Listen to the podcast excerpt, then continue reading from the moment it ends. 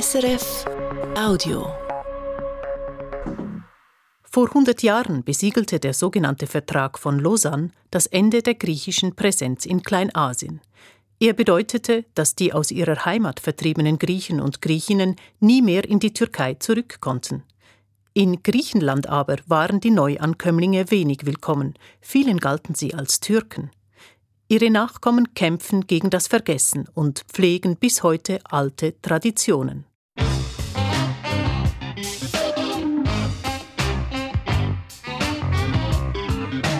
International.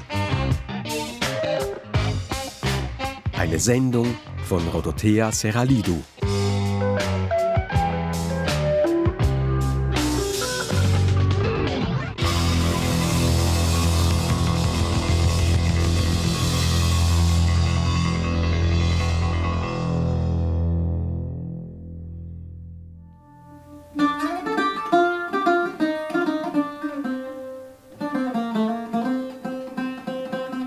Samstagabend im Athener Theater The. Der Raum ist klein, die Atmosphäre fast schon familiär. Einige Dutzend Zuschauerinnen und Zuschauer haben auf Holzstühlen Platz genommen und verfolgen gespannt die musikalische Theateraufführung der Gruppe Ipara Petameni, eine Hommage an die Musikrichtung Rembetiko und die Geschichte der griechischen Flüchtlinge aus Kleinasien. Das Rebetiko, bekannt auch als griechischer Blues, breitete sich in den 30er Jahren in den armen Vierteln von Piräus und anderen griechischen Hafenstädten aus, wo sich tausende Griechinnen und Griechen aus dem Gebiet der Türkei niederließen. Den Neunachteltakt habe man vor allem den griechischen Flüchtlingen aus Myrna, dem heutigen Izmir, zu verdanken, sagt der 74-jährige Jorgos Makris. Er ist Gründungsmitglied der Rebetiko-Gruppe Iparapetameni. Die die Menschen aus Izmir, die 1922 nach der Zerstörung der Stadt nach Griechenland kamen, haben einen riesigen musikalischen Reichtum mit sich gebracht. Viele waren professionelle Musiker, während die Musiker hierzulande zu der Zeit eher Amateure waren. Sie haben zwar das Saiteninstrument Buzuki gespielt, aber hatten keine gründliche musikalische Bildung. Diese Musiker aus Izmir also, die alles verloren hatten und in den armen Vierteln lebten, fingen an, sich mit den Einheimischen auszutauschen, etwa im Cafenion. Und der Fokus ihrer Lieder verschob sich vom Leben in Izmir auf das Leben in Athen und Piräus. Φεύγανε δηλαδή από τις μνήμες της, της Μύρνης, των περιοχών της Μύρνης.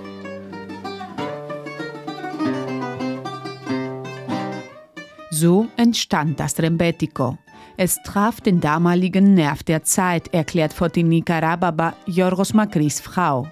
Sie spielt in der Gruppe das Saiteninstrument Barlamas, die kleine Variante der Buzuki.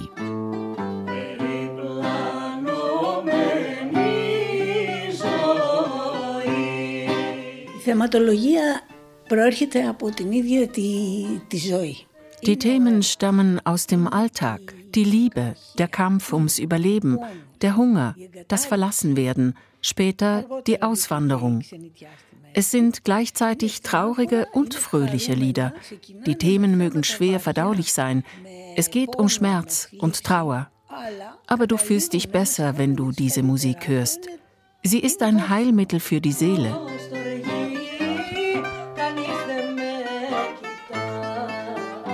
Nicht alle Flüchtlinge fanden in der neuen Heimat den Anschluss. Auch das bezeugt das Rembetiko mit Liedern über das Leben im Gefängnis, über den Konsum von Haschisch, über diejenigen, die als Außenseiter am Rande der Gesellschaft lebten.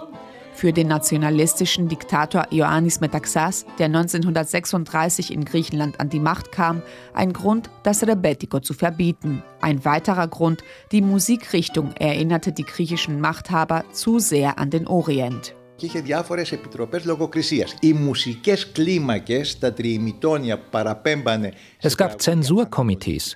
Musikalische Takte, die als orientalisch galten, wurden verboten. Die Begründung? Griechenland gehört zum Westen. Dieses Wir gehören zum Westen hörte man übrigens zu der Zeit auch in der Türkei. Dort verbot Kemal Atatürk seinerseits orientalische Klänge.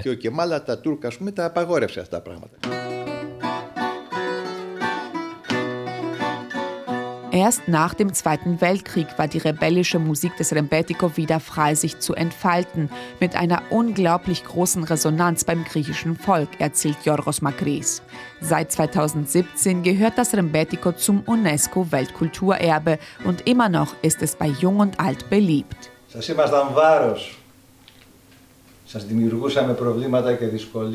Das Theaterstück dieses Abends handelt nicht nur vom Rebetiko. Es gibt einen Einblick in die Fluchtgeschichte der griechischstämmigen Bevölkerung aus Kleinasien, ihre Entwurzelung und die schwierige Integration. In einem Monolog erwähnt Yorgos Makris die abwertenden Begriffe, die in Griechenland für diese Menschen benutzt wurden.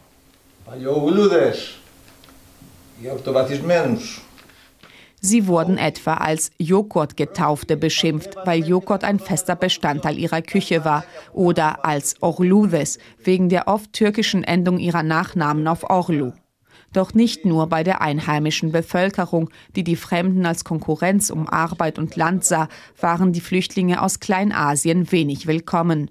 Auch das Laiko Koma, die konservative Volkspartei, die damals in Griechenland an der Macht war, beäugte sie mit Misstrauen, sagt Yorgos Makris. Δεν τους ήθελε εδώ.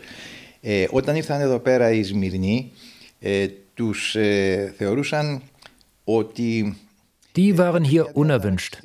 Man hatte Angst, dass sie das Regime stürzen würden, weil sie gebildet und progressiv waren und dadurch die Opposition, den liberalen Politiker Venizelos, unterstützt haben. Es gab sogar ein Gesetz, im Jahre 1922 verfasst, das unter Strafe stellte, die griechischstämmige Bevölkerung aus Kleinasien nach Griechenland zu bringen.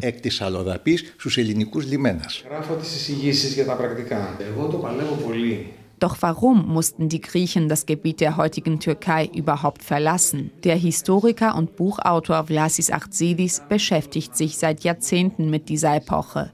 Blicken wir zurück. Im Jahr 1914 bricht der Erste Weltkrieg aus. Das Osmanische Reich schlägt sich auf die Seite der Mittelmächte. Das sind vor allem das Deutsche Reich und Österreich-Ungarn gegen Frankreich, England und Russland denen sich im Laufe des Krieges weitere Länder anschließen. Zu der Zeit leben im Osmanischen Reich, einem Vielvölkerstaat, nicht nur Türken, sondern auch Griechen, Armenierinnen, Assyrer, Juden, Kurdinnen. Sie alle haben die osmanische Staatsangehörigkeit. Der Historiker Vlasis Achtzidis erklärt. Στο χώρο, αυτό το γεωγραφικό χώρο που καταλαμβάνει σήμερα η Τουρκία, auf dem Territorium der heutigen Türkei lebten 1914 etwa 10 bis 12 Millionen Menschen. Laut der Volkszählung des orthodoxen Patriarchats von Konstantinopel aus dem Jahre 1912 waren darunter über zwei Millionen Griechen. Diese bildeten ein sehr progressives Bürgertum, denn wie auch die Armenier hatten sie die Chancen des Kapitalismus erkannt, waren Bankiers, Unternehmer, Händler. Für diese neuen Wirtschaftsbereiche interessierte sich die muslimische Bevölkerung hingegen wenig. Die oberen Schichten der Muslime waren Großgrundbesitzer, Beamte und Militärs, die große Masse aber gehörte ärmeren Schichten an.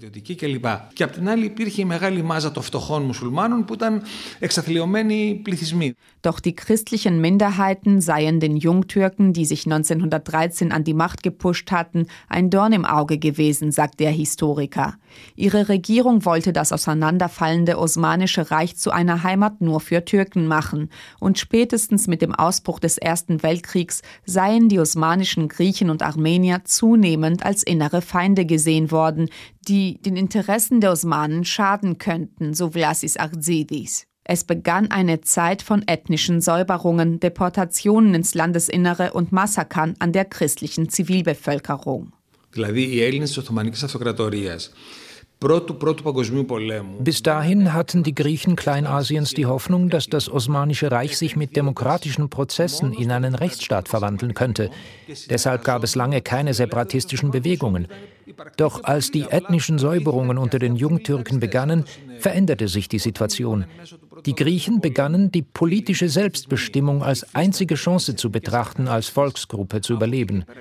Deshalb strebten die Griechen der Region rund um Izmir und in Ostthrakien, westlich von Istanbul, nach einer Vereinigung mit Griechenland. Für die Griechen an der türkischen Schwarzmeerküste hingegen, die sich weiter weg vom griechischen Staat befanden, wäre das ein unrealistisches Unterfangen gewesen. Deshalb gab es da die Forderung nach einem eigenen Staat. Für die Jungtürken wiederum galt das als Bestätigung, dass die eigene griechische Bevölkerung in einem rein türkischen Staat nicht assimiliert werden kann. Als 1918 der Erste Weltkrieg zu Ende ging, befand sich Griechenland auf der Seite der Siegermächte. Das Osmanische Reich hingegen gehörte zu den Verlierern. Der damalige griechische Premier, der charismatische Eleftherios Venizelos, gilt als wichtigster Unterstützer der Merali Idea, der nationalistischen großen Idee, alle Griechen in einem großen Reich zu vereinen. Tatsächlich schien nach dem Ersten Weltkrieg die Verwirklichung der großen Idee zum Greifen nahe. Venizelos erhielt bei den Verhandlungen rund um die Zukunft des Osmanischen Reiches von Frankreich und England die Erlaubnis, in Izmir einzumarschieren, was er mit seinen Truppen im Mai 1919 auch tat. Ein Jahr später wurde zwischen den Siegermächten und dem besiegten Osmanischen Reich der Friedensvertrag von Sèvres unterzeichnet. Der Vertrag sprach Griechenland den nördlichen Teil der Balkanregion Epiros, die Inseln Imbros und Tenedos sowie Thrakien, die Region westlich von Istanbul zu. Für Izmir sah er vor, dass nach fünf Jahren ein Referendum über das endgültige Schicksal der Region entscheiden würde. Doch Mustafa Kemal Atatürk weigerte sich, den Vertrag umzusetzen. Griechenland entschied sich im Sommer 1920 für eine Offensive in der Hoffnung, die Einhaltung des Vertrags von Sèvres mit Waffengewalt zu erzwingen. Die griechische Armee drang bis vor Ankara durch und wurde letzten Endes von Kemal Atatürks Truppen besiegt.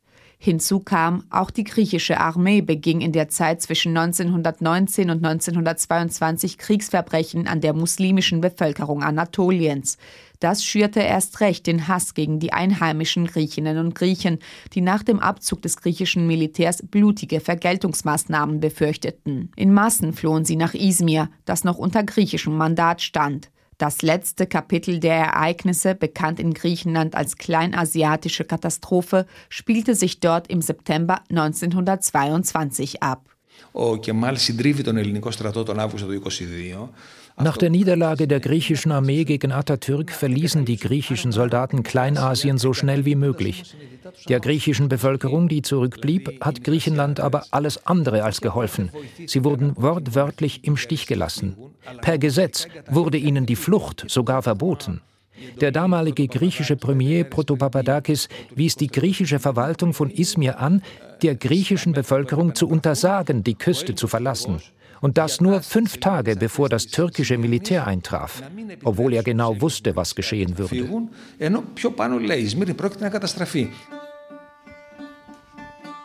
Tagelang drängten sich verzweifelte Flüchtlinge an der Promenade von Izmir, waren den Massakern der türkischen Armee ausgeliefert, unter den Blicken der ehemaligen Alliierten, die sich dazu entschlossen hatten, Neutralität zu wahren.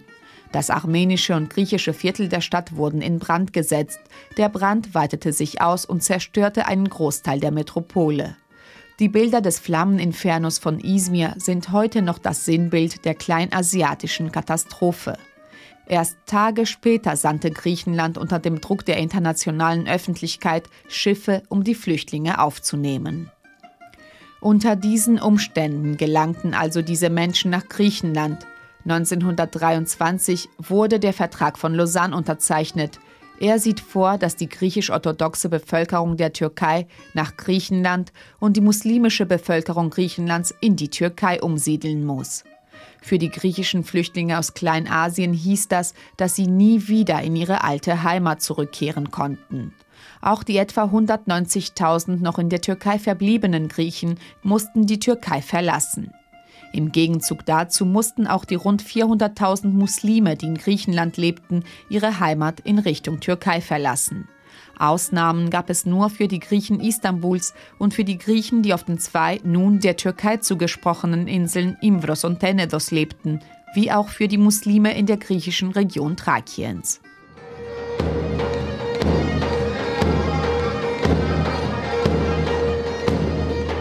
Auch heute noch pflegen die Nachfahren der Griechen und Griechinnen aus Kleinasien und der türkischen Schwarzmeerküste ihre Kultur. Wie hier in Surmena, einem von unzähligen Orten im Großraum Athen, in dem sich Flüchtlinge 1922 niederließen. Im Veranstaltungsraum der Grundschule von Surmena probt gerade der örtliche Tanzverein der Griechen vom Schwarzen Meer, auch Pontos genannt, die Tänze ihrer Vorfahren.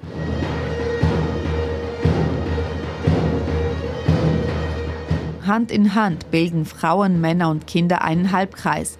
Die meisten sind sportlich angezogen, tragen Jogginghose und T-Shirt. Ihre Bewegungen sind schnell, ihre Körper bewegen sich zu den Klängen der pontischen Lira, türkisch Kemençe, einem länglichen Saiteninstrument, und der Trommel, dem Dauli, der den Rhythmus vorgibt.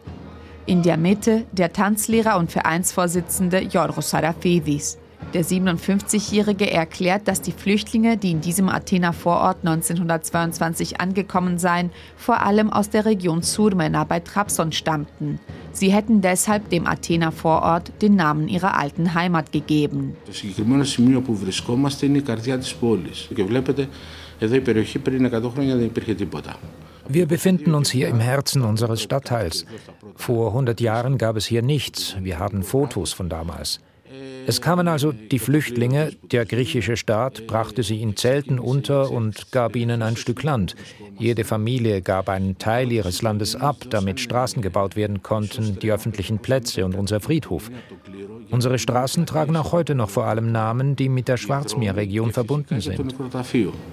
Όλοι οι δρόμοι των Σουρμένων αναφέρονται, τα ονόματα έχουν αναφορά στον ιστορικό πότο. Wenn Sarafidis über die Region seiner Vorfahren spricht, verwendet er das Wort Heimat.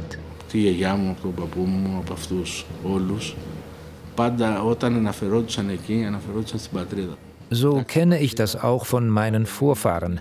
Meine Großmutter, mein Großvater, immer wenn sie über Pontos sprachen, haben sie Heimat gesagt.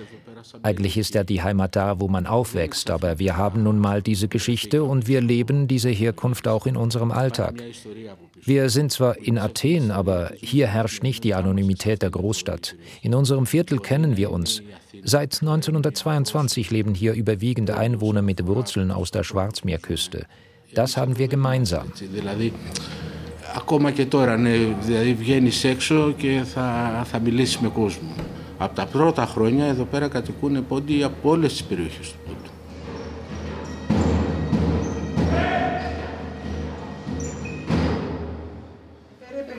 Είναι στο πρώτο σιρταράκι πάνω πάνω. Für die gefüllten Weinblätter nehme ich Reis, Hackfleisch, Dill, Frühlingszwiebeln, dazu Zwiebeln sehr fein geschnitten, Salz, Pfeffer und gemahlenen Piment. Und es müssen immer Weinblätter sein, sonst sind das keine echten Dolmades. Als Beilage passt immer Joghurt.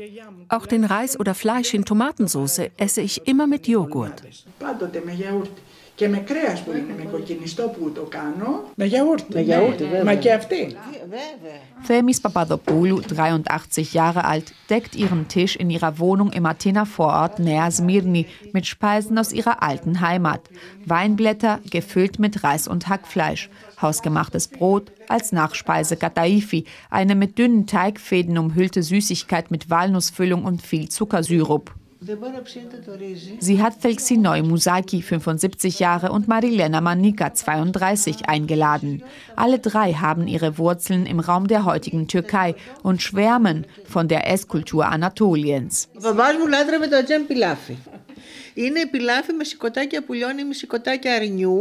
Mein Vater hat das Acem Pilaf geliebt.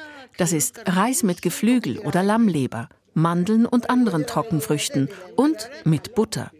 Ohne Butter geht gar nichts. Dieser Geschmack, die vielen Gewürze, der Zimt, die Paprika.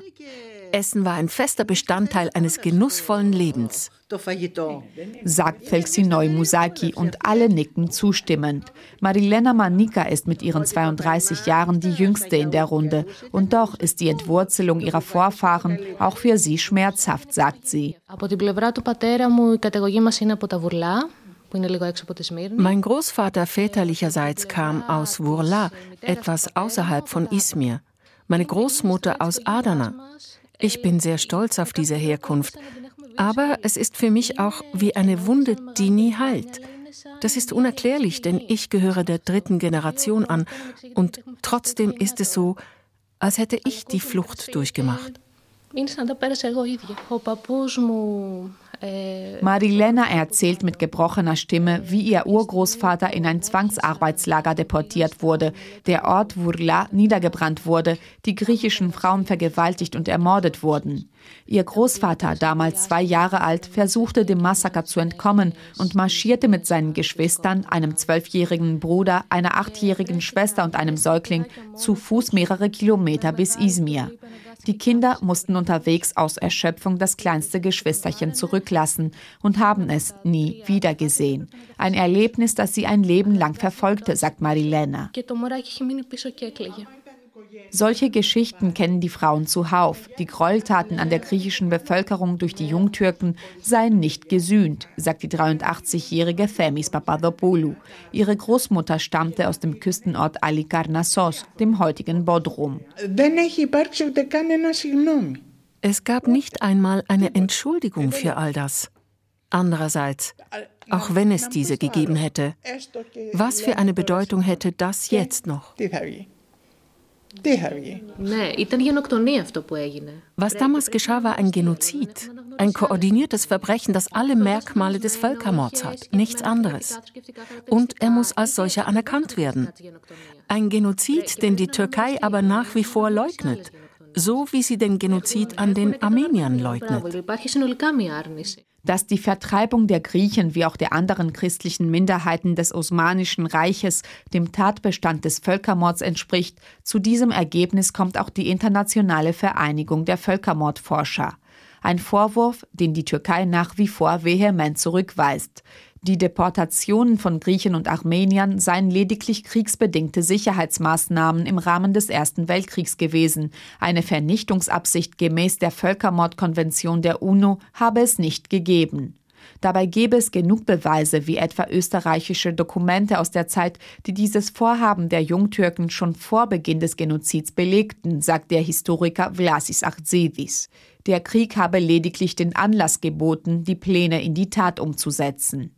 Die Türkei müsste im Falle einer Anerkennung des Genozids keine finanziellen Konsequenzen befürchten, zumindest nicht was Griechenland anbelangt, sagt Achtzidis. Δεν υπάρχει ζήτημα αποζημιώσεων. Αυτά έχουν επιληθεί με τη συνθήκη της Άγκυρας του 1930 όσον αφορά τους Έλληνες. Το σύμφωνο φιλίας, ναι. Entschädigungen stehen nicht zur Debatte. Anders als es bei den Armeniern und Assyrern der Fall ist, da gibt es offene Rechnungen. Aber Griechenland und die Türkei haben 1930 den sogenannten Freundschaftsvertrag von Ankara unterschrieben, mit dem die gegenseitigen Entschädigungsansprüche als beglichen angesehen werden. Die Anerkennung des Genozids hat eine moralische Bedeutung. Er müsste als historisches Ereignis von der Türkei anerkannt werden. Die moderne Türkei wurde ja 1923 gegründet, die Verbrechen fanden aber zwischen 1914 und 1922 statt. Sie belasten also die heutige Türkei streng genommen nicht, sondern ihren Vorgängerstaat, das Osmanische Reich. Aber die Gründer der heutigen Türkei das waren eben diejenigen, die für den Völkermord verantwortlich waren. Das ist die Zwickmühle, in der die moderne Türkei steckt. Deshalb kann sie sich nicht vom Fluch dieses Genozids befreien, wie es Deutschland mit dem Holocaust machen konnte. με αυτούς που επί της ουσίας την ίδρυσαν. Αυτό είναι το θέμα της σύγχρονης Τουρκίας. Κοίταξε να δεις, αυτά είναι λόγια τρελού. Gerade der heutige türkische Staatspräsident Tayyip Recep Erdogan wolle alles andere als eine Versöhnung, empören sich die Frauen in Neasmirni. Er habe Griechenland zum Feind hochstilisiert, sagen sie. Es müsse irgendwann mal Schluss mit Erdogans Drohgebärden sein, meint Themis Papadopoulou nach so viel Leid, das den zwei Völkern zugefügt worden sei. Doch statt Griechenland in Ruhe zu lassen, heize Erdogan die Stimmung kurz vor den Wahlen in der Türkei weiter an, sagt die 83-Jährige. Gerade mit Aussagen wie Grieche vergiss Izmir nicht vergangenen September oder wir könnten jederzeit nachts kommen, trete der türkische Staatspräsident nicht zuletzt die Gefühle der Nachfahren der einstigen griechischen Flüchtlinge aus Kleinasien mit Füßen, sagt sie.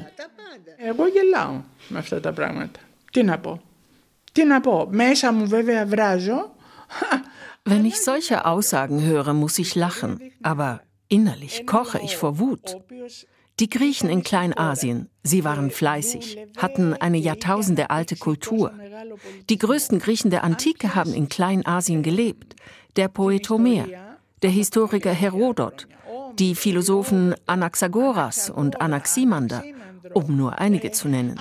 Und auch die ersten Heiligen des Christentums stammen aus Kleinasien.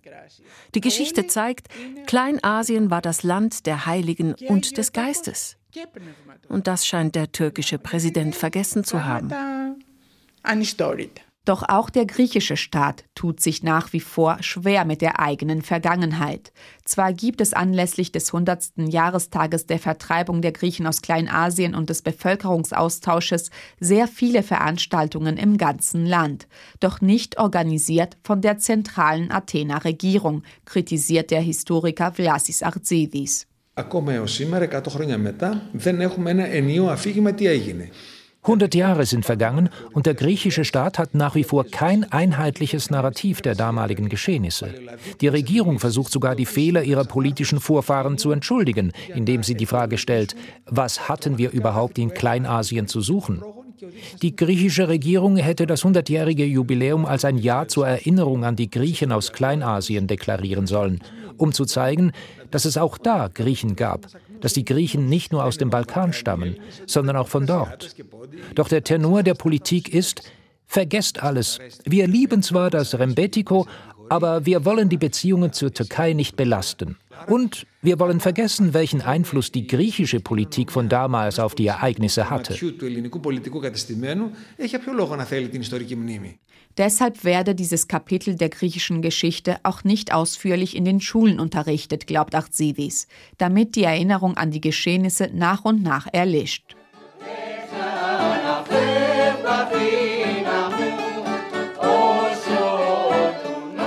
Zurück bei der Aufführung der Rembetiko Combo I Parapetameni im Zentrum Athens.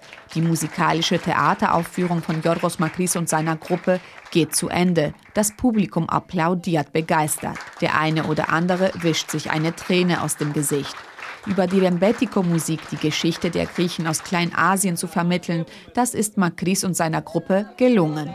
Und das sei 100 Jahre nach den Ereignissen sehr wichtig, finden auch die Zuschauerinnen und Zuschauer im kleinen Theatersaal, so auch Ivi Dermadzi.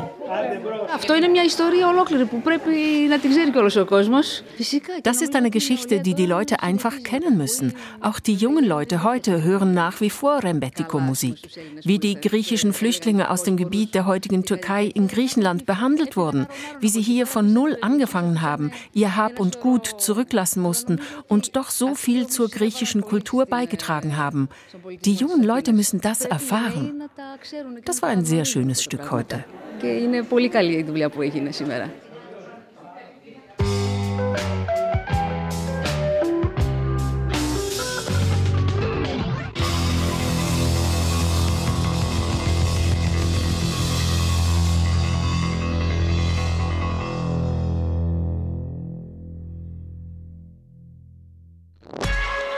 War ein Podcast von SRF.